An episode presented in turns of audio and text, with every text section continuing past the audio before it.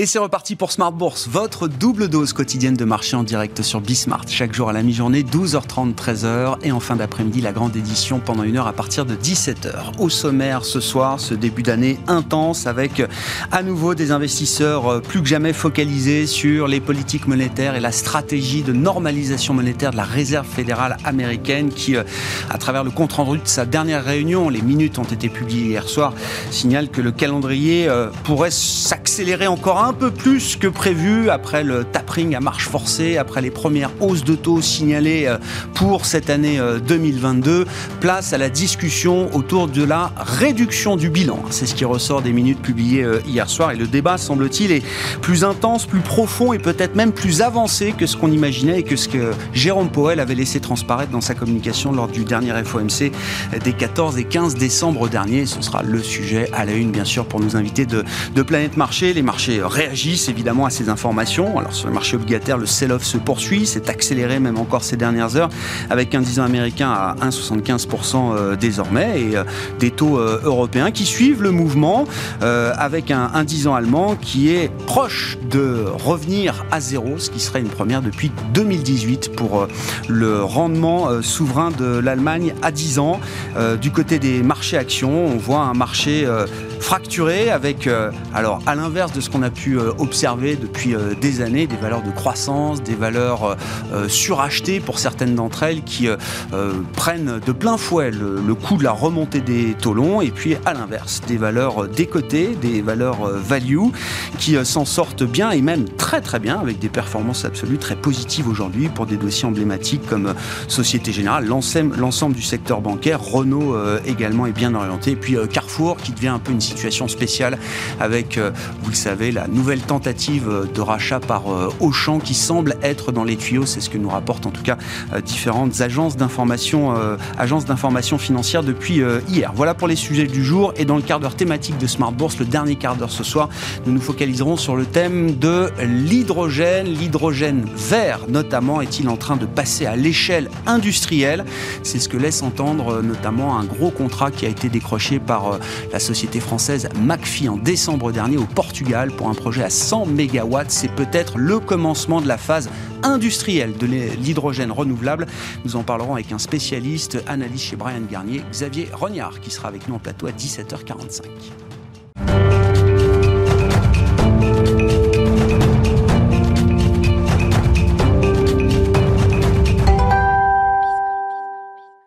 D'abord, la tendance du jour, une tendance un peu chahutée, animée sur les marchés actions notamment. Le résumé de cette journée avec Alix Nguyen. L'indice parisien cède encore du terrain et coupe court à une série haussière sous l'effet de dégagement observé à Wall Street hier et en Asie ce matin. La bourse de New York s'est enfoncée dans le rouge vif après la publication des minutes de la Fed et la perspective d'un relèvement plus tôt que prévu des taux d'intérêt. À noter que la séance d'aujourd'hui à Wall Street commence sur une note hésitante. Quelques données n'arrangent pas la tendance. Il s'agit de la légère hausse de 7000 à 207 000 des inscriptions hebdomadaires au chômage contre 195 000 anticipées.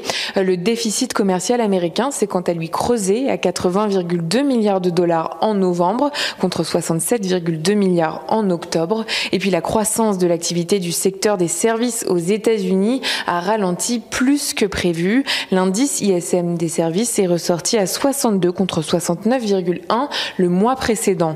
Sur le marché obligataire, le rendement de l'emprunt américain a 10 ans s'est installé au-dessus d'1,7% au plus haut depuis octobre. Le Bund allemand de même échéance flirte quant à lui avec les 0%. Les valeurs de croissance comme les technologiques pâtissent, Capgemini recule, Dassault Systèmes et Téléperformance aussi. À une échelle européenne, le stock 600 de la technologie accuse la plus forte baisse sectorielle. Les acteurs du luxe alourdissent eux aussi la tendance avec des replis pour LVMH, Hermès, Kering et L'Oréal. Idem pour Essilor Luxotica.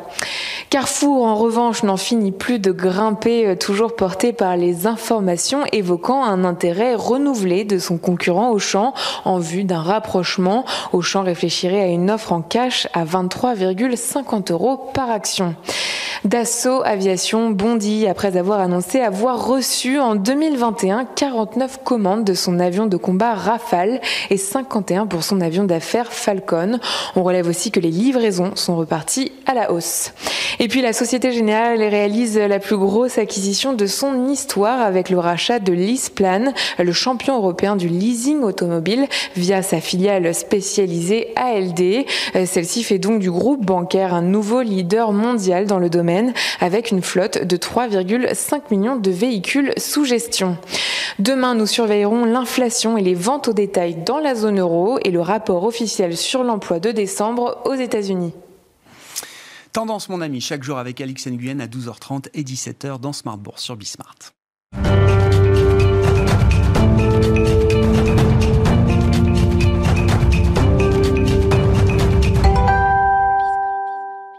Trois invités avec nous chaque soir pour décrypter les mouvements de la planète marché. Eric Venet est avec nous ce soir, directeur général et directeur de la gestion de Montbleu Finance. Bonsoir Eric. Bonsoir. Ravi de vous retrouver, ravi d'accueillir également Gilles Etcheberry-Garay, directeur général d'Invest AM. Bonsoir, Gilles, bienvenue, merci, d'être là. Et merci à Zakaria Darwish de nous accompagner également. Bonsoir Zakaria. Bonsoir. Vous êtes gérant taux et crédit chez CPR Asset Management. Zakaria, reprenons avec vous les débats là où on les avait laissés en fin d'année euh, dernière, autour évidemment des politiques monétaires et euh, de la Réserve fédérale américaine en, premier lieu. J'ai repris, euh, vous me corrigez si je me trompe, mais euh, dans le cycle précédent, s'était écoulé deux ans entre la première hausse de taux de la Fed et le début de la réduction du bilan de la Réserve fédérale américaine. visiblement, au regard des débats qui ont été retranscrits dans les minutes, le compte-rendu de la réunion des 14 et 15 décembre de la Fed, hein, des, des, minutes qui ont été publiées hier soir, visiblement le calendrier, cette fois, pourrait être beaucoup plus resserré. Oui, on est sur des, sur des échelles de calendrier qui, n'ont absolument rien à voir. Hein. Vous vous rappelez, pour le cycle précédent, on avait eu euh, guillemets, la gaffe de Ben Bernanke euh, euh, qui a annoncé le taprine de façon abrupte en mai 2013. Finalement, ça a commencé effectivement qu'en décembre 2013 pour finir en octobre 2014 et puis un cycle de réduction de bilan sur trois ans. là, on parle d'une réduction déjà d'un taprine euh, extrêmement accéléré, et puis d'une part d'un cycle de, de, remontée de taux qui serait potentiellement vraiment très très euh, rapide, rapide et avec une réduction de bilan, chose qui n'était pas du tout à l'ordre du jour il y a encore quelques, quelques mois. On est d'accord, oui, c'est pas juste. Enfin, même pour les observateurs avertis, la publication des minutes hier crée quand même un effet de surprise par rapport à la communication porté en tout cas par Jérôme Powell en tant que président de la Fed lors de la réunion des 14 et 15 décembre. Tout à fait. Lors, de la, lors de la conférence de presse, on a entendu qu'il y avait plusieurs pistes qui étaient à l'étude, mais il n'était aucunement euh, question d'une réduction de bilan euh, à l'ordre du jour, de façon avec des discussions aussi marquées, aussi concrètes que, euh, que laissent l'entendre les minutes, minutes d'hier. Les minutes d'hier vraiment mettent là, ça devient le scénario central c'est la réduction du bilan. Euh, et de façon vraiment imminente. Euh, Peut-être pour la fin d'année. Exactement. Et donc, euh, on parle, on parle d'un cycle de Téprine déjà. On, quand on finit, finit Téprine fin mars, on commence à parler d'une remontée de taux de façon imminente juste après le, le, et puis la réduction du bilan qui viendrait quelque part en fait en parallèle avec, avec ce cycle de remontée de taux, euh, certains, certains membres de la Fed soulignant que ça viendrait gommer une partie, cet, aplatissement de la courbe qui pourrait faire peur, qui pourrait faire penser à une, à une, augmentation des taux euh, directeurs qui pousserait à une récession. Eh bien, en fait, euh, la réduction du bilan viendrait aussi venir augmenter les taux longs et de En relâchant la pression acheteuse sur la partie longue de la courbe, on, on laisse un effet de pontification Exactement. Qui est quelque chose que recherche la Réserve fédérale américaine. Voilà, tout à fait. D'autant plus qu'un des sujets de la, de la Fed, donc là, tout ça est motivé par de l'inflation, et un des sujets qui inquiète, ce qu'on voit à travers les minutes, qui inquiète, qui, inquiète la Fed, c'est la partie qui est liée au logement. Et donc le logement, c'est très lié au taux long, et donc une réduction de bilan pousserait les taux longs plus haut et donc viendrait réduire quelque part la demande sur, le, sur les logements et, enfin, en, définitive soit stabiliser, soit faire baisser l'inflation qui viendrait de, la composante logement dans, dans, le, dans les indices d'inflation américaine. Est-ce que le, le, risque de surchauffe de l'économie américaine est à ce point euh, significatif qu'il faille en venir à ce type de séquence, de réflexion. On verra si c'est euh, la réduction du bilan arrive au cours de cette année ou pas, mais c'est comme vous dites, c'est aujourd'hui le scénario central. Honnêtement, euh, ma conviction est que ce n'est pas un sujet vraiment d'activité de, économique. Ce n'est pas le choc économique le sujet. Le sujet, c'est l'inflation. L'inflation, c'est quand l'offre et la demande ne sont, pas, ne sont pas au niveau. Là, on a une demande qui a été très élevée par la relance fiscale, par l'épargne qui a été forcée pendant, pendant la crise et qui, qui, est élevée. À côté de ça, on a une offre qui s'est réduite pendant la crise parce que des entreprises ont fermé des capacités de production, parce qu'il y a eu des faillites, parce qu'il y a eu des, des, des changements dans, dans, dans, les chaînes de production. Et cette offre, on pensait qu'elle allait pouvoir remonter au niveau de la demande. Elle n'y arrive pas. Ça crée des pressions à la hausse. Aujourd'hui, on a toujours pensé que l'offre va aller remonter ça prend trop de temps, donc qu'est-ce qu'on dit bah, on ralentit la, demande. On va ralentir la demande. C'est quelque part la moins mauvaise des choix que, euh, auquel la, Fed, la Fed se colle dans ce double mandat de Entre les erreurs euh, euh, auxquelles la, Fed doit faire face, vous dites c'est peut-être l'erreur la moins, la, moins coûteuse, la, plus facile La plus facile, d'autant plus que l'opinion publique est très portée sur les sujets d'inflation, beaucoup moins sur la croissance, personne n'a de crainte. La confiance des, consommateurs, n'oublions pas que la confiance des consommateurs, c'est, enfin, la consommation, c'est le poids le plus important dans le PIB américain. Donc la confiance des consommateurs est importante. Bien sûr. Aujourd'hui, il n'y a pas de crainte sur la croissance. Euh, d'ailleurs, euh, enfin, c'est quelque chose de très positif. Mais il y a de plus en plus de, de, craintes qui viennent de l'inflation parce que c'est médiatisé, parce que quand on allume la télé, on dit bah, les prix ne cessent d'augmenter. Eh bien, en fait, la Fed s'attaque à ce point-là, euh, même si cela va peser peser sur la, croissance au final américaine. On se dit qu'il y a la possibilité que, il y a la possibilité de de, perdre quelques points de croissance pour pouvoir compenser sur le, flanc de l'inflation. Bon, euh, tour de table, et puis restons sur l'analyse effectivement des derniers messages envoyés par la Fed. On verra ce que ça implique effectivement pour les marchés en, termes de stratégie d'investissement 2022. Euh, Gilles, est-ce que la Fed est en train d'essayer de rattraper une erreur euh, Est-ce qu'elle a déjà fait des erreurs dans la gestion de ce, cycle?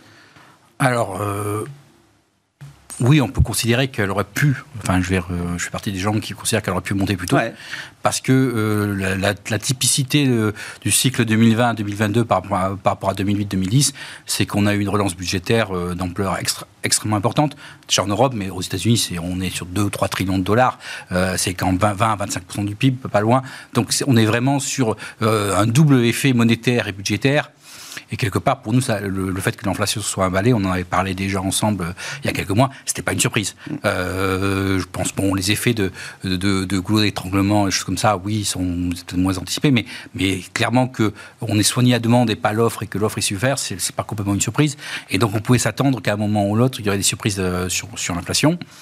On a attendu qu'elle soit là. Le, problème de la fête, je pense, c'est que quand même, elle s'est laissée contrainte. Euh, Powell a eu un discours extrêmement émouvant, c'est le terme que j'ai employé, euh, jusqu'à ce moment où son mandat a été renouvelé.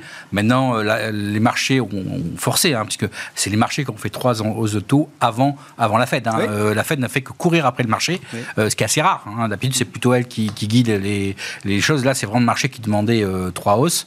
Euh, donc, euh, donc ils sont un peu auto-enfermés euh, dans, dans, le piège avec plusieurs des contraintes multiples. Hein. C'est pas, c'est je veux dire, c'était pas des choix faciles avec des problèmes politiques qui ont fait qu'effectivement on est là aujourd'hui. On a une fête qui court après un peu les marchés et qui peut-être commence à durcir le ton un peu trop tard et, peut-être à début de, à début de contresens par rapport à l'économie sans refaire l'histoire, mais ça permet quand même, ça apporte une compréhension aussi de ces mécanismes financiers, de la politique monétaire. Vous dites, euh, la Fed aurait peut-être, euh, euh, comment dire, l'erreur aurait, été moins grave si la Fed avait peut-être commencé à signaler des hausses de taux plus rapidement que ce qu'elle l'a fait.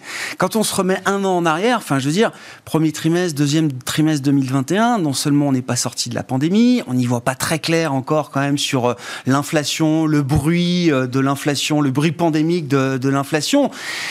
Est-ce qu'on pouvait imaginer déjà à l'époque que le discours de la Fed puisse euh, déjà changer?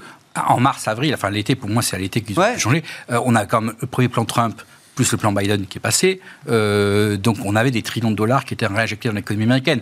Je veux dire, la sortie inflationniste à 6%, et il faut, dire, on faut rappeler une chose quand même, on se retrouve en, octobre dernier au moment de Jackson Hole avec une croissance à 5%, une inflation à 5% et des taux à 0%. c'est quand même une anomalie qu'on a, c'est quelque chose qu'on n'a jamais vu. Donc euh, on voit bien qu'il y avait un moment, euh, on avait un retard qui, s'est accumulé, bon, très rapidement. Hein, on, parlait tout à l'heure de, cycles qui tournent sans arrêt, d'hyperinflation, déflation. Enfin, on, on voit les choses qui se tournent très vite.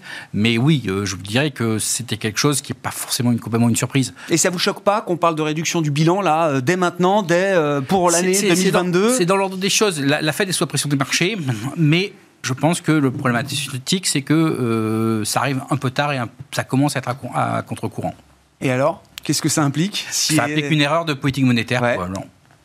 Et ça veut dire qu'elle n'ira pas au bout de cette séquence, au bout de cette logique? Alors, euh, il y, a deux choses. Oui, il y a deux choses. Il y a un, déjà, on fait une expérience unique puisqu'on va essayer de euh, résoudre des problèmes d'offres par une politique monétaire ce qui est une première, euh, une première nouveauté. Donc voilà.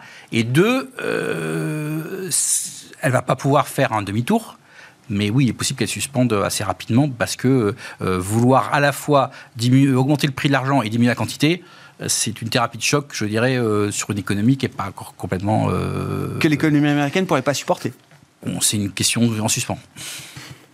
Bon, Eric, tour de table sur. Euh, bah, ça va être. C'était l'histoire de 2021 et ça devient beaucoup plus concret ah, maintenant en 2022. C'est l'histoire de 2022.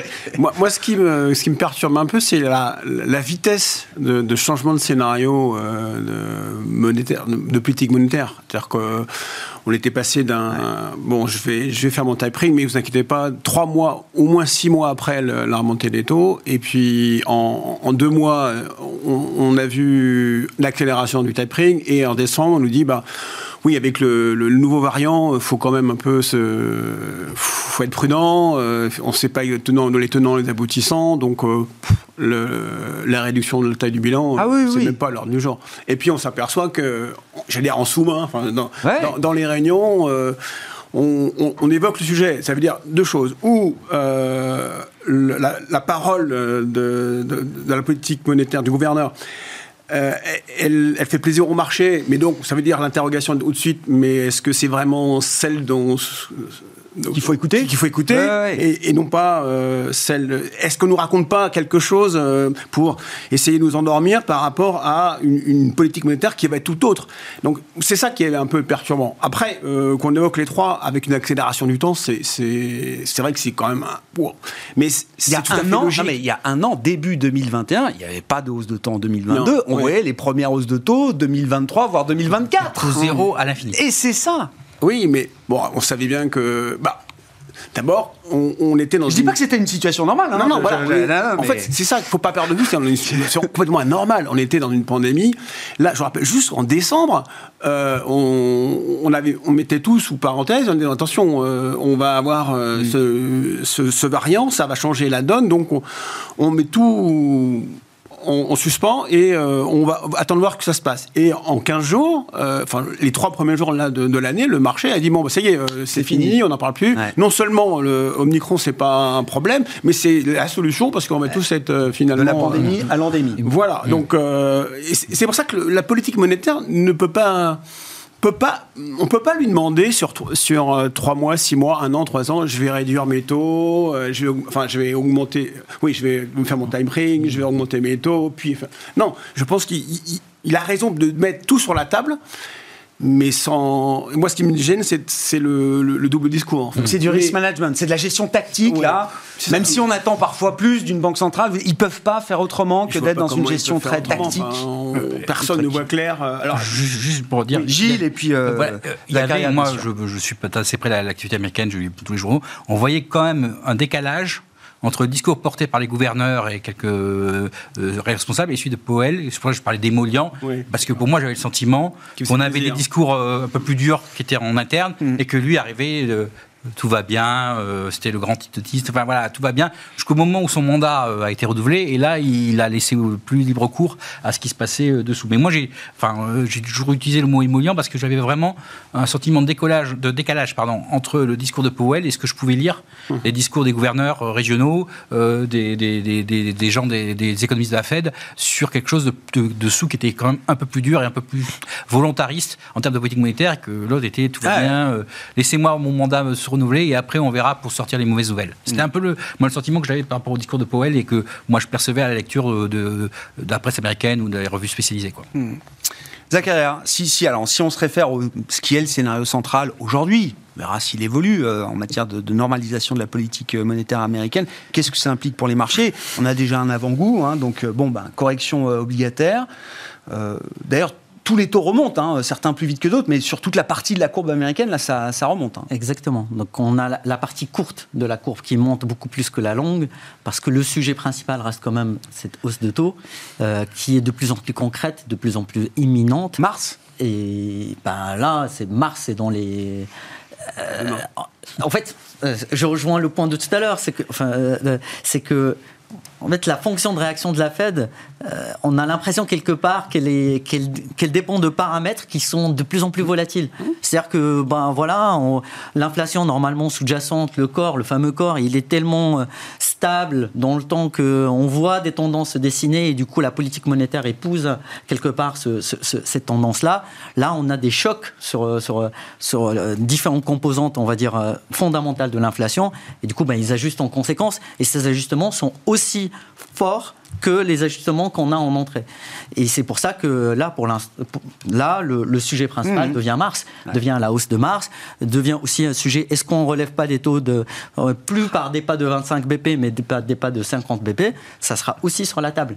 Après, deuxième sujet, c'est que cette inflation, si le scénario central d'il y a encore deux mois qu'on est en train d'enterrer, c'est que l'inflation est temporaire, qu'il y a certaines composantes toute la partie euh, goulot d'étranglement. Partie pandémique de l'inflation va s'éteindre. Va, s'éteindre. Est-ce que ça va s'éteindre à tel point? Est-ce qu'on va avoir euh, des, des, surprises très fortement négatives sur l'inflation? Ce qui pousserait justement, ce qui mettrait un, un net à, cette, à, cette, à ce resserrement Ou est-ce que on continuerait dans, justement dans, ce, dans, dans cette situation-là?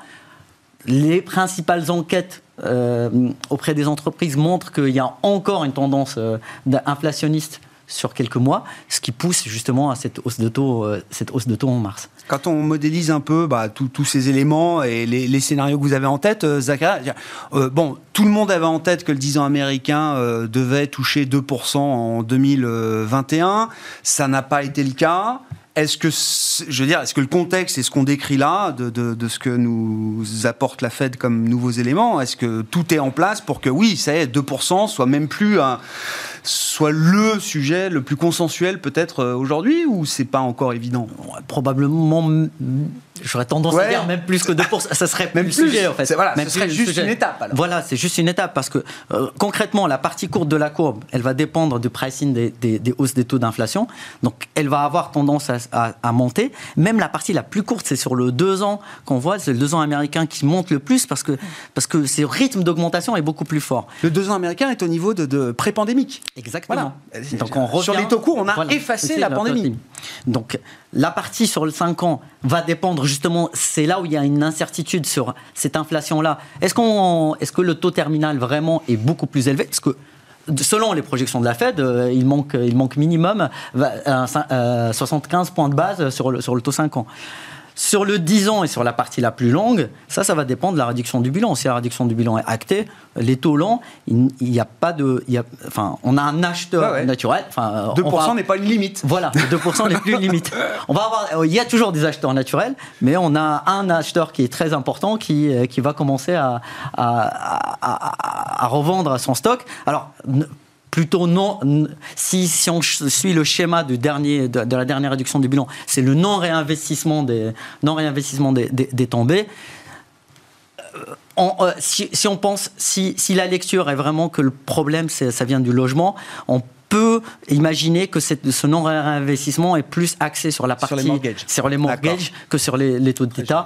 Mais tout ça pousse pour que les taux longs augmentent également. Bon, selon vos idées, et je vois bien, il y a des nuances hein, autour de la table. Euh, Gilles, euh, qu'est-ce que la nouvelle stratégie de la Fed, ou en tout cas les, nouveaux messages envoyés, euh, peuvent avoir comme implication là, sur les marchés Les marchés de taux en premier lieu hein? ben, On le voit déjà au quotidien. Après, 2%, euh, ça sera quand même une limite qui me paraît compliquée à franchir pour une raison assez simple.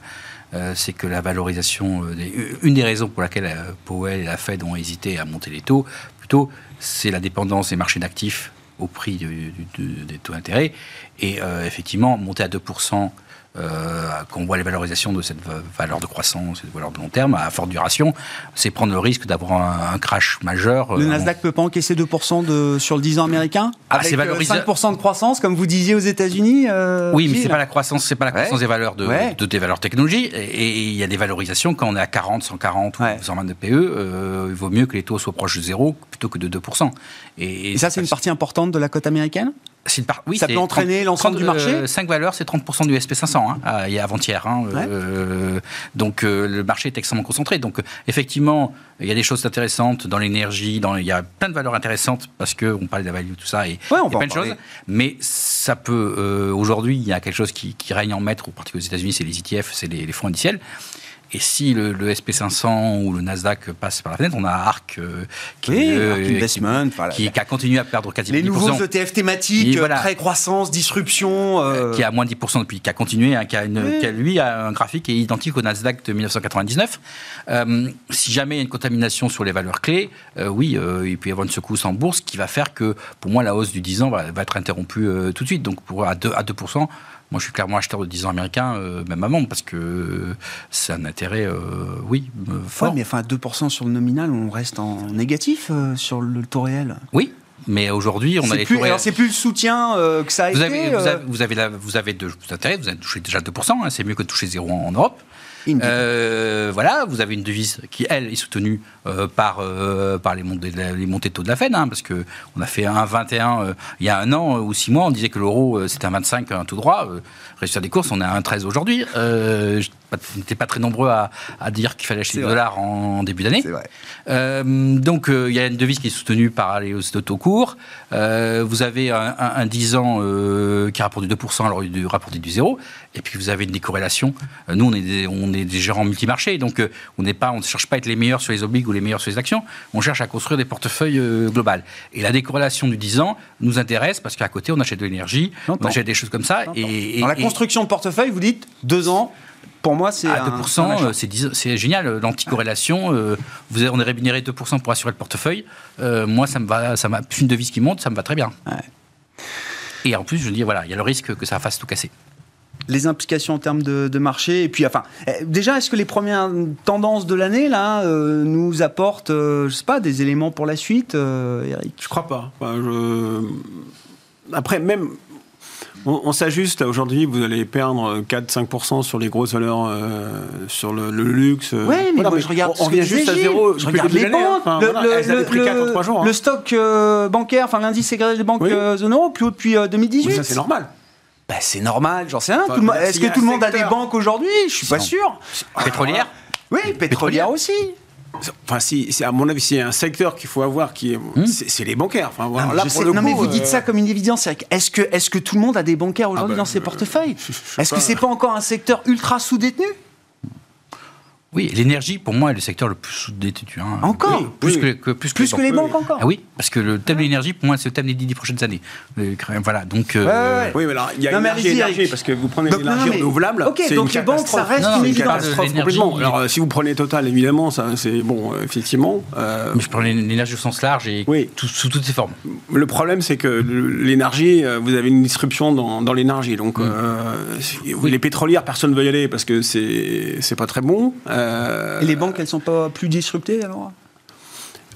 Non, mais bah les banques, ça reste une évidence. Non, mais, je ne voulais pas vous, vous détourner de votre discours, Eric. Les banques, ça reste une évidence pour vous, là, euh, oui. dans le contexte actuel. Non, mais en fait, bon, bah, euh, bah on, on, l'avait évoqué la dernière fois quand euh, le marché était dans l'autre sens, c'est-à-dire qu'on revoyait le variant et que donc les taux s'étaient écroulés et les bancaires, je dis, bon, bah, de toute façon, le sens des c'est de leur monter les taux. Donc vous achetez des bancaires, bon, voilà, c'est juste un, un, problème de timing. Là, faut surtout pas vendre les bancaires. Enfin, mmh. Dieu sait si pourtant j'aime bien le contrariant. Là, je, bon là, le début de l'année, c'est à garder précieusement. Mais ça me fait pas vendre mes, mes Hermès, mes MH, ah ainsi de suite. C'est ça. Ah J'ai écrété euh, les petites valeurs pendant ces quatre jours là, euh, les valeurs secondaires qui prenaient aussi 5-6% pour reconcentrer. Mais Vous là, êtes prêt à accepter quelques secousses sur ces valeurs? Oui, oui, parce que euh, il faut y voir plus clair. on ira plus clair d'ici une semaine, parce que là, il y a un, scénario, enfin, entre hier soir et ce matin, excusez-moi, mais le scénario, il a complètement changé. Enfin, ce discours-là, euh, on ne l'avait pas en, fin d'année, encore une fois. Donc, euh, euh, il, faut, il faut voir si le marché, si, on est à moins 5, moins 5, moins 6 pendant, quelques jours, et puis que ça se stabilise, il n'y a pas d'effet derrière, les sur le marché, pour moi, ça y est, c'est apté. C'est pas le, fait qu'on soit à deux, c'est comment on y va. C'est-à-dire la mmh. limite, euh, si on y va en, une semaine, enfin, à la limite, enfin, j'exagère, mais que ça ne fait pas de, il n'y a pas une grosse déstabilisation des marchés actions. Bon, bah, je dis voilà, ça y est, c'est bon. On sait bien qu'il faut que les taux nominaux montent on sait bien, euh, bien que les taux réels doivent rester négatifs. bah, ils remontent un peu les taux réels quand même. Hein, euh. Oui, mais enfin, ils étaient quand même. Bah, très bas, bien sûr, mais ils ont pris quoi 30 points de base quand même sur du, réel 5 ans ou du réel 10 ans. Non, vu, d'accord. Donc il faut que les taux réels restent négatifs. On sait bien que les taux euh, bancaires, les taux longs doivent remonter, sauf que voilà, ça fait toujours. on ne sait pas comment ils font. Et comme quand on y monte, c'est toujours douloureux. Donc, euh, est-ce qu'il ne faudrait pas que pendant quelques jours, euh, quelques semaines, on, arrive à ce deux magique. Moi, ça, ça, me rassure qu'on me dise deux. On évacue le problème. Voilà, voilà parce que euh, le problème est là. C'est vous êtes en action aujourd'hui parce que vous n'êtes pas en obligation. Mais Alors, si, on est, à deux dans une semaine, je pense qu'on discutera d'autre chose que des taux obligataires, que des marchés obligataires. Vu l'ampleur du chèque. Oh, bah, ça peut aller vite hein, maintenant. Quelques hein. semaines. C'est 15 BP, 25 BP. Mais c'est la, vitesse en fait qui en fait, c'est de, remonter. On, sait qu'on doit. Mais ce qui et, et pour l'instant, enfin, j'ai 1,73, 1,75. Euh, c'est les, les, les, niveaux qu'on a atteints déjà l'an dernier. Hein. On n'est pas encore euh, allé. Euh, on vient juin la case. Ouais, c'est ça. Voilà, voilà. Euh, on vivait très bien en juin l'année dernière à 1,70. Là où je suis optimiste, c'est quand quelqu'un me dit à 2% j'achète de l'obligataire, je dis voilà, on a le, niveau d'équilibre. En fait, non, non systémique du marché. Si vous avez des, des gérants qui achètent du taux américain à 2, et eh ben voilà, on, retrouve les gérants obligataires, les gérants actions, et euh, aujourd'hui vous avez plein de plein de gérants qui sont sur les actions parce que les, obligations sont, à zéro. Hmm. Donc euh, si à deux euh, sur le 10 ans, ben vous avez des acheteurs sur les obligations pour, pour ce que la, valeur intrinsèque de l'obligation et non pas par défaut ou par contrainte. contrainte Et eh ben on retrouve un équilibre. Là ça, ça me va. Zacharia, vos commentaires et puis j'avais la, petite question bonus quand même. Si, si la Fed accélère, scénario central de cette année, euh, désormais, quid de la Banque Centrale Européenne? Alors, bah, si, c'est un couple quand même. Ah non, deux salles, deux ambiances. Alors, euh, le, le, sujet sous-jacent, qui est l'inflation, c'est le même pour les deux. Quand on creuse dans le détail, on est dans deux mondes différents. Euh, la Fed, son sujet, c'est on a dit des sujets structurels, c'est le logement euh, et, euh, euh, la croissance des salaires. En zone euro, on a un tout autre sujet qui est l'énergie. Donc, le sujet de l'énergie, pour l'instant, il, est, toujours considéré comme étant transitoire, même si ça a été prolongé par la crise du gaz, par des sujets géopolitiques, par le vent en Norvège. c'est toujours considéré comme un sujet transitoire. Là, on va avoir les chiffres de, de, demain, demain. Donc probablement autour des 5. on s'attend à ce que ce soit le pic. D'ailleurs, les chiffres aujourd'hui qu'on a eu sur l'Allemagne laissent sous-entendre cela. Donc, qu'est-ce qu'on va avoir au mois de janvier? On va avoir euh, la baisse de la TVA allemande, la fameuse baisse en 2020, donc elle sort de la fenêtre. On va avoir euh, la hausse de la taxe charbon euh, janvier 2021, ouais, si je, m'abuse, elle sort de l'indice. Donc on va avoir beaucoup d'effets Vraiment beaucoup d'effets. Après le pic de décembre, vous dites, ça va, ça va, normalement, ça va baisser assez vite sur la marque de janvier. Au Exactement. Donc on va commencer à voir en janvier avec une tendance qui est plutôt baissière. Et là, on, on, va le voir beaucoup plus rapidement. Ce qui fait que finalement, au final, pour la, pour la BCE, beaucoup moins de pression politique, parce que dans les deux mondes, c'est vraiment la pression politique euh, qui, qui, qui intervient pour, euh, pour acter une accélération euh, d'un quelconque taprine mmh. ou une remontée de taux. C'est pas du tout à l'ordre du jour. Moi, jusqu'à présent, je ne comprends pas pourquoi la BCE n'a pas été plus. Enfin, si ce n'est juste pour ne pas se lier les mains dans un scénario catastrophe, ça aurait très bien pu dire il n'y a pas de hausse de taux en 2022, quitte à changer comme la Fed l'a fait. Mais euh, le scénario de très loin, c'est qu'il n'y a, pas, a pas de hausse de taux euh, à, l'horizon. Et, d'un point de vue de, de, même de marché, euh, si la Fed accélère, la BCE, elle, peut rester tranquillement l'arme au pied. Ça, ça, crée quand même, j'imagine, des, des, frictions à un moment, je sais pas, entre des actifs euros, dollars. le sujet, il, y a le, il y a le sujet du change c'est plutôt positif parce que si l'euro se déprécie, c'est bon pour, pour, pour le commerce, c'est bon aussi pour l'inflation. Et, euh, et, euh, et, en 3, ben, ça, c'est bon aussi pour, des, euh, pour compresser quelques spreads avec. Donc elle n'a rien à perdre à, se, se, décaler encore un peu plus, peut-être, de la Fed, la BCE. Voilà, rester avec un rythme de normalisation qui soit pas. vraiment, ils sont dans une situation quelque part confortable parce que euh, ils sont pas le couteau sous la gorge pour euh, pour normaliser. Ils n'ont pas ce sujet entre inflation qui dérape complètement et croissance. La croissance elle est correcte, mais on n'est pas encore au niveau loin du niveau d'avant crise. Euh, l'inflation, oui, on a un pic, mais il est porté par par l'énergie et on voit la tendance baissière qui va commencer. Et c'est une certitude, contrairement à je ne parle pas du sujet du goulot d'étranglement qui existe aussi en Europe, mais qui pèse beaucoup hmm. moins. Donc, euh, ils sont dans une situation beaucoup plus confortable. Hmm. Gilles, non mais je voulais avancer sur l'énergie là, ça m'intéressait. C'est le, thème des dix prochaines années. Euh, euh, est-ce qu'il y a une corrélation très directe et, immédiate d'ailleurs entre le, thème d'investissement énergie et euh, ben, la géopolitique euh, aux frontières de l'Europe. il y a un risque à court terme sur l'énergie en Europe, c'est l'Ukraine et, l'attitude russe, puisque les Russes ont, en tout mois décembre, au moment où ils envoyaient 250 000, 125, 150 000 soldats aux frontières d'Ukraine, euh, ont, limité les, livraisons de gaz au strict minimum, où il y avait plus de vent en plus. Voilà, bon, le, Noël extrêmement doux qu'on a connu sur l'Europe a un peu euh, désamorcer la, situation. Ça va peut-être pas durer. Et si demain euh, on a plus que des bruits de bottes, carrément des bruits d'obus euh, en, Ukraine, ça veut dire que le pipeline par l'Ukraine est fermé, Nord Stream est fermé, il reste plus que Yamal. Et c'est même pas sûr que, Yamal soit suffisant et que tout le monde les livraisons sont minimales. Donc on peut avoir une nouvelle hausse des, prix de l'énergie sérieuse en Europe à court terme, qui soit un truc transitoire. Hein, c'est de la géostratégie, mais il va falloir encaisser le choc éventuellement. je veux dire, c'est un risque qu'on voit court terme sur les, sur les prix de l'énergie. Ça change rien au fait qu'on n'est pas sous-investi. Et la situation de l'Europe aujourd'hui, on le voit bien, et la, taxonomie, je veux dire, de l'Union européenne, n'aurait pas été les mêmes, je pense, il y a un an que maintenant. ça, pour moi, c'est un changement fondamental. Puis on s'aperçoit du problématique euh, de la transition énergétique. il n'y a pas de, il a pas de souci, il faut la faire, il, il faut l'encourager. Mais on voit bien que euh, on doit gérer la charrue et les bœufs. Enfin, il faut, faut à la fois euh, promouvoir, mais aussi pouvoir gérer la sécurité énergétique euh, de la transition. Et ça veut dire quoi? La, tendance ESG euh, e va être un peu contrariée là euh, pendant bah, cette période-là? Moi, je suis. Les indices ESG sont quand même sous-pondérés en énergie, matériaux de base. Voilà, mais, mais je, hein. le fait que, que l'Union européenne ait considéré que des investissements en gaz naturel ou nucléaire puissent être favorables à la transition énergétique, je ne parle pas d'écologie, je parle de transition énergétique, hein, ce qui sont de, de, considérés comme deux choses différentes. pour moi, c'est très favorable parce que c'est la réalité. Je veux dire, si demain on a des chocs avec le prix de l'énergie qui double, je suis pas certain que le consensus pour le, la transition il, résiste. Donc euh, les gens vont dire c'est la fin de mois avant euh, avant la fin du monde. Euh, donc il faut arriver à maintenir une énergie, je veux dire qui sera plus chère, ça c'est évident. la transition aura un coût, c'est un peu la chose qui est un peu masquée, mais elle aura un coût. Donc il faut une énergie plus chère pour l'accélérer.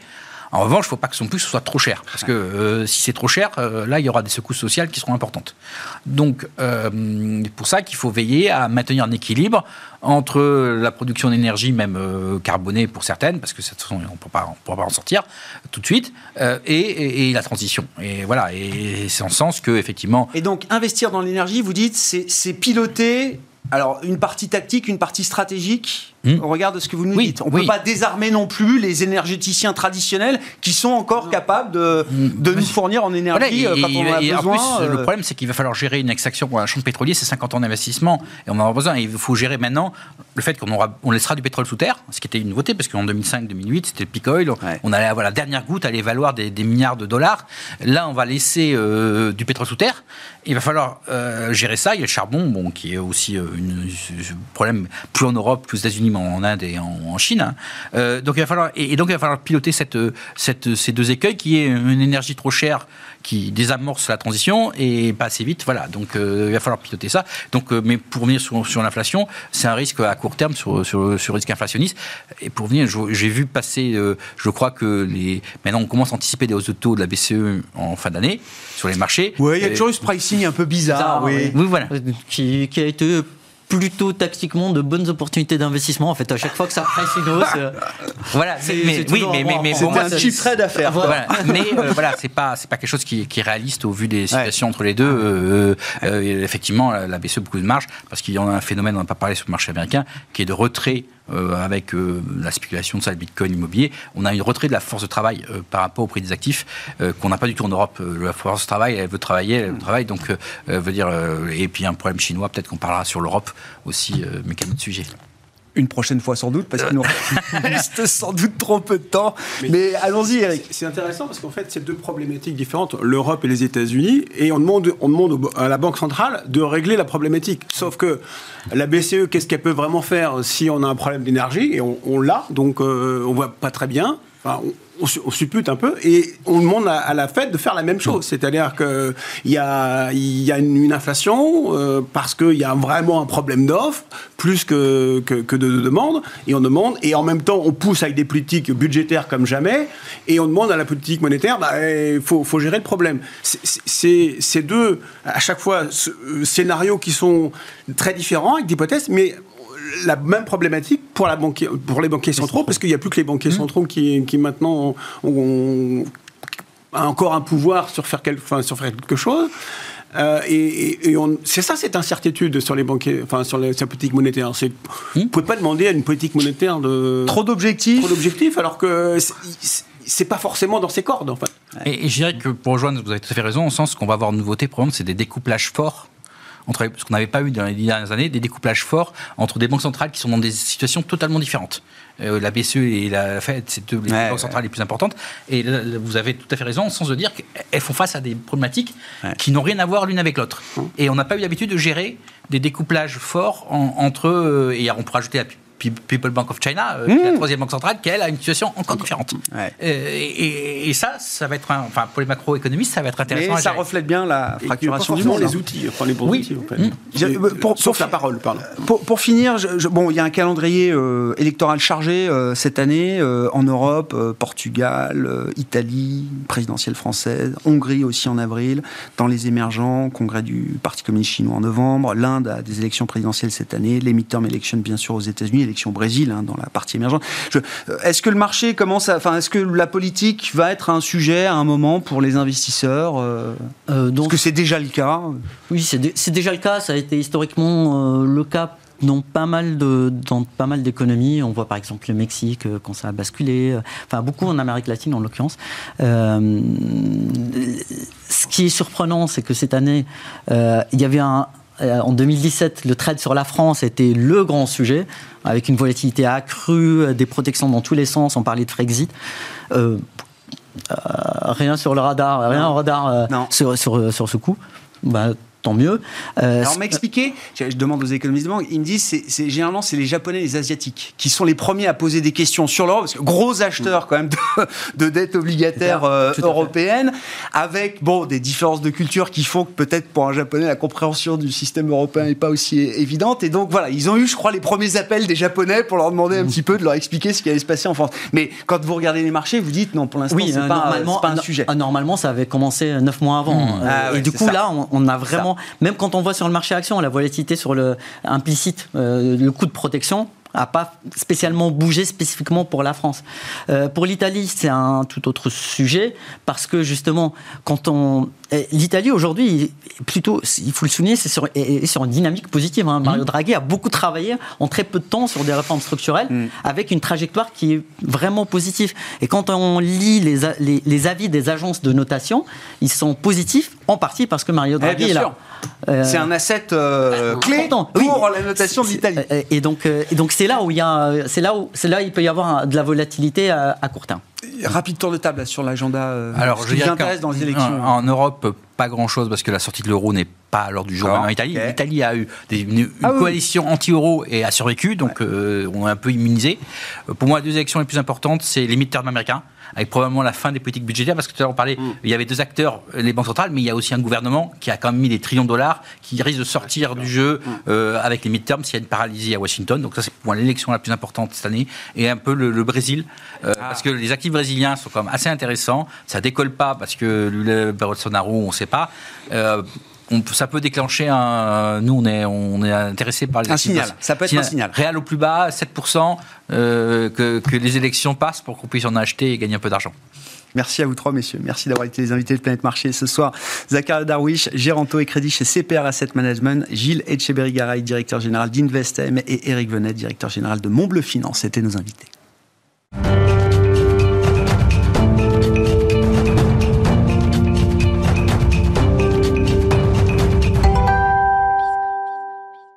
Le dernier quart d'heure de Smart Bourse chaque soir, c'est le quart d'heure thématique. Le thème ce soir, c'est celui de l'énergie et plus précisément le thème hydrogène. Nous en parlons avec Xavier Rognard qui est à mes côtés en plateau, analyste clean tech et transition énergétique chez Brian Garnier. Bonsoir Xavier. Bonsoir. Merci beaucoup d'être là. La question est simple, c'est bon, l'hydrogène vert comme on dit, renouvelable, enfin qu'on arrive à produire en émettant le moins de CO2 euh, possible, c'est le Graal. Technologiquement, on sait que ça existe. Est-ce que 2022 va nous montrer qu'il y a un modèle industriel et économique derrière ce thème de l'hydrogène? Et pourquoi c'est un thème important? Parce qu'on voit bien que dans les plans de relance, c'est quand même un des fléchages où on met beaucoup d'argent, notamment euh, en Europe. Est-ce qu'on est en train de passer à l'échelle industrielle pour ce nouvel hydrogène, Xavier? Alors effectivement, on est en train de, passer à l'échelle jusqu'à présent, les, projets dans l'hydrogène vert, c'était surtout des, projets de, démonstration, des, projets pilotes qui avaient une taille de l'ordre de, 1 euh, MW. Juste pour vous donner un petit peu un, ordre d'idée, un électrolyseur d'un mégawatt, ça rentre dans un conteneur. Aujourd'hui, on parle de projets de 20, 50, 100, voire 200, plusieurs centaines de, de mégawatts. Donc là, on est vraiment en train de passer du pilote au projet industriel, commercial. Il y a un changement d'échelle qui est en train de se faire. Ça prend un petit peu de temps parce que l'hydrogène, c'est quelque chose qui est structurel pour le, mix énergétique, pour, pour l'industrie, etc. Donc ça ne se fait pas du, jour au lendemain, cette transition. Ça prend un petit peu de temps, mais là, on est vraiment sur période charnière où on, passe mmh. vraiment de, la démonstration à l'application industrielle. C'est vraiment quelque chose qu'on observe aujourd'hui et qui est vraiment une réalité. Le business model de, de l'hydrogène vert, on le connaît déjà.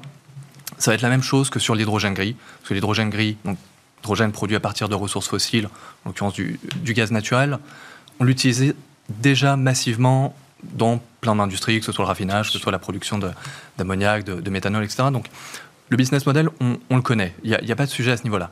Le sujet aujourd'hui pour l'hydrogène vert, c'est un sujet de compétitivité. Alors voilà. C'est un petit peu le. le oui, parce que c'est à quel prix? À quel prix? Alors, sur l'hydrogène euh, gris, le prix, il est très dépendant des prix du gaz naturel. Mais grosso modo, on va être entre 1 et 2 euros le kilo. Sur l'hydrogène vert, donc qui est produit, là par contre, le, principal centre de coût, c'est le coût de l'électricité. Là, on est plutôt entre 5 7 euros le kilo. Donc il y a un vrai gap. Et dans certaines industries, notamment le, raffinage, on ne peut pas se permettre de payer 5 fois plus, euh, plus cher l'hydrogène. Donc il y, a un vrai sujet. Et ça veut dire quoi? C'est difficile à ce stade d'imaginer que l'hydrogène vert puisse prendre une place euh, d'ampleur dans le mix euh, demain? Quand on raisonne avec ces, coûts et ces tarifs de sortie? Non, c'est pas difficile de, l'imaginer. Ça, va venir, ça prend un petit peu de temps. Mais, mais alors, on part de très loin, c'est sûr, mais en même temps, on sait que ça peut aller extrêmement vite. Parce que les gouvernements mettent énormément d'argent sur la table. Notamment dans le cadre des, plans de relance. La France a mis à peu près 9 milliards d'euros sur la table, l'Allemagne fait pareil, l'Europe se, coordonne pour vraiment déployer cette stratégie à l'échelle européenne. On parle de deux fois 40 gigawatts d'ici 2030. Aujourd'hui, on part de, de, quasiment rien, moins d'un gigawatt. Donc ça va aller très vite. Et ce qu'on va voir en fait sur les électrolyseurs, c'est ce qu'on a déjà vu il y a 20-25 ans sur l'éolien et sur le photovoltaïque. C'est-à-dire qu'à l'époque, on avait aussi des prix au kilowattheure qui étaient prohibitifs. Et malgré tout, aujourd'hui, c'est la source d'énergie renouvelable la plus compétitive, la moins chère. Ça va très vite. Alors au début, il faut un petit coup de pouce financier, il faut subventionner un petit peu tous ces projets. Mais ensuite, dès qu'on commence à avoir un petit peu des volumes, que les, la production industrielle monte un petit peu en échelle, tout de suite, les, les, coûts des électrolyseurs et donc le coût de l'hydrogène vert baissent drastiquement. Hmm. Ça va extrêmement vite. On le voit, euh, certains acteurs, euh, le simple fait d'automatiser un petit peu les lignes de production, parce qu'aujourd'hui, comme les volumes sont très faibles, on est quasiment sur de l'artisanat, tout de suite, on a déjà des baisses de coûts de l'ordre de 40% hmm. en à peine 2-3 ans. Donc ça, ça va extrêmement vite ça, bouge vite. Hein. Ouais, ouais. Et, justement, le, secteur de l'hydrogène a euh, appris euh, de l'expérience du solaire, par exemple, ou du photovoltaïque Parce que je, me souviens que quand on a arrêté les subventions, ça a quand même pas mal purgé le secteur d'une certaine manière. Il y a des boîtes qu'on n'a plus revues euh, derrière. Il y, a, il y, a, des boîtes, effectivement, sur le solaire, notamment en Allemagne. on se souvient que l'Allemagne était vraiment l'acteur leader sur, sur le photovoltaïque à l'époque. Au moment où on a coupé les subventions, en fait, c'est tous les acteurs chinois qui ont déferlé sur le marché eh européen. Effectivement, il y a plein de, eh sociétés qu'on n'a plus revues. Et ça, les, les politiques euh, l'ont bien en tête. Et ils font attention à ne pas répéter justement les, les, mêmes erreurs. On fait attention à ne financer que des projets où le cœur de la technologie, ce soit bien des électrolyseurs, soit techno-européennes, soit en tout cas assemblés en Europe.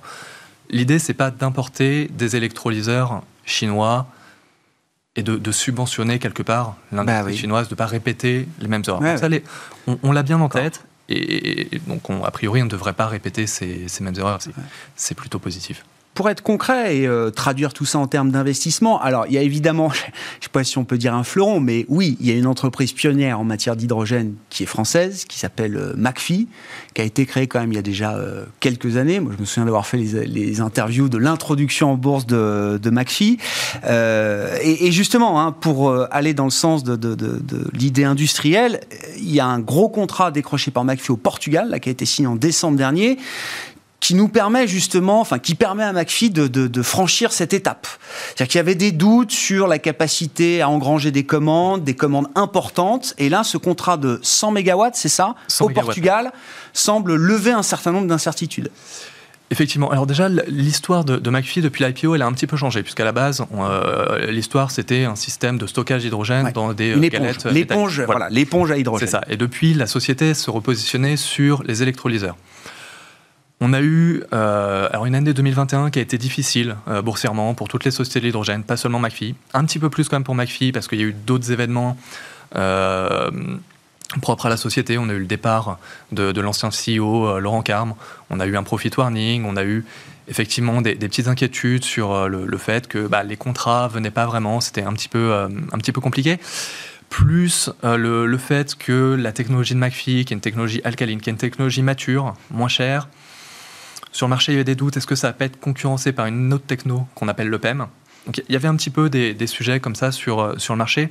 Et là, le fait d'avoir véritablement décroché ce, projet de, 200 mm. MW, qui est le plus gros projet euh, de, l'histoire de, de, McPhee et qui est un des plus gros projets aujourd'hui sur, euh, sur le marché. Ah oui, c'est ça. C'est, alors, McPhee ne communique pas le, la, la, valeur de ce contrat, mais on estime que c'est à peu près 60 millions d'euros. Et 60 millions d'euros sur ce seul contrat, en fait, c'est plus que le chiffre d'affaires cumulé de McPhee depuis, depuis la création. Donc c'est vraiment énorme et, on change vraiment d'échelle. Jusqu'à présent, McPhee faisait des, des projets de, de, quelques mégawatts.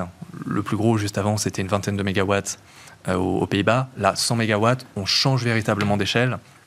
Et ça, c'est quelque chose que le marché n'a probablement pas encore intégré aujourd'hui. Euh, le, le, titre n'a pas fait grand-chose depuis... Euh, depuis l'annonce. Euh, donc peut-être un petit peu en retard.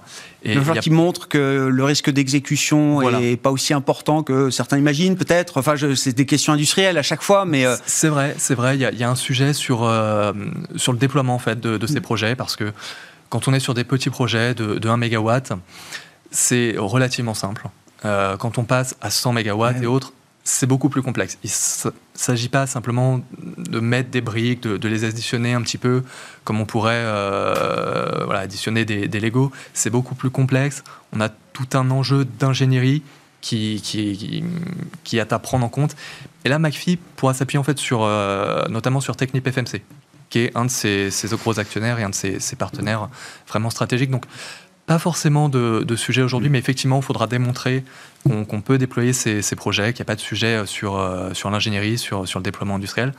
En tout cas, ils ont déjà rassuré, on va dire, sur la partie euh, capacité commerciale, à aller chercher des contrats et des gros contrats qui sont des, références et qui vont probablement les, aider aussi à débloquer d'autres contrats par, par la suite. Donc ça, c'était important. Et, en tant qu'analyste, Xavier, là, McPhee, quel est le niveau de confiance que vous accordez à, à, la société et à la valeur boursière de la société? C'est autour de 19 euros, je crois, si dis pas de bêtises. Oui, euh, c'est ça, on est à peu près à 19 euros aujourd'hui. Euh, moi, j'ai un objectif de cours à, 30 euros. D'accord. Ah sur, sur MyFit. Donc, ah on a un beau potentiel. Il y a une belle histoire peut-être devant. Il y, a, une belle histoire qui a, souffert ces derniers temps aussi. c'est pour ça qu'on a du. Contre-coup de 2020 aussi. Hein. il y avait eu l'envolée, la, ce qu'on a appelé la bille verte en 2020. Donc, beaucoup de, de retours en 2021 qui ont été euh, violents proportionnellement à la hausse de, 2020. Mais en même temps, il faut, se rappeler qu'en 2019, McPhee, ça coûtait 4 à 5 euros. Donc certes, on a énormément euh, retracé, ah, mais, sans revenir. On a encore beaucoup de potentiel. On n'est pas revenu euh, sur, euh, les niveaux de, 2019. Donc il y, a un vrai potentiel sur. il nous reste deux minutes, mais vous reviendrez pour parler d'hydrogène parce que c'est un vrai thème profond. Euh, j'ai l'impression aujourd'hui dans, dans, le marché. Au-delà de McPhee, je ne sais, pas, est-ce qu'il y a une valeur, un dossier avec peut-être des spécificités, des caractéristiques qui vous paraissent intéressantes là aujourd'hui Oui, il y, a une deuxième valeur qu'on aime beaucoup qui s'appelle CRS Power, qui est une société anglaise qui a un business model un petit peu particulier parce que McPhee, ITM, Nel, tous ces, tous ces acteurs des, électrolyseurs, c'est un profil très industriel. CRS Power, c'est un petit peu différent. C'est plutôt une société d'ingénierie qui va avoir un business model de, licensing basé sur des royalties, etc. Plus du financier, quoi. Plus de, l'ingénierie, effectivement. Euh, et, c'est un profil, si on compare, alors c'est pas complètement comparable parce que la maturité est pas la même, la taille est pas la même, etc. Mais on peut vraiment voir CRS Power un petit peu comme le ARM de l'hydrogène. C'est ARM, cette société ingénierie sur, sur les semi-conducteurs. Là, c'est un petit peu la même idée euh, de, licencier des, technologies sur les piles à combustible, sur les électrolyseurs et peut-être demain sur ce qu'on appelle les, les flow batteries. Hmm.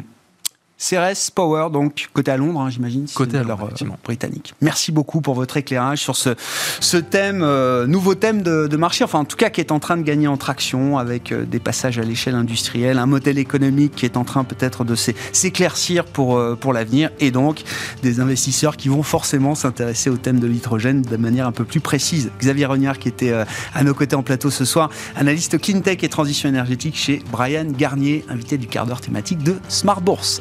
Termine cette émission. On se retrouve demain en direct à 12h30 sur Bismart.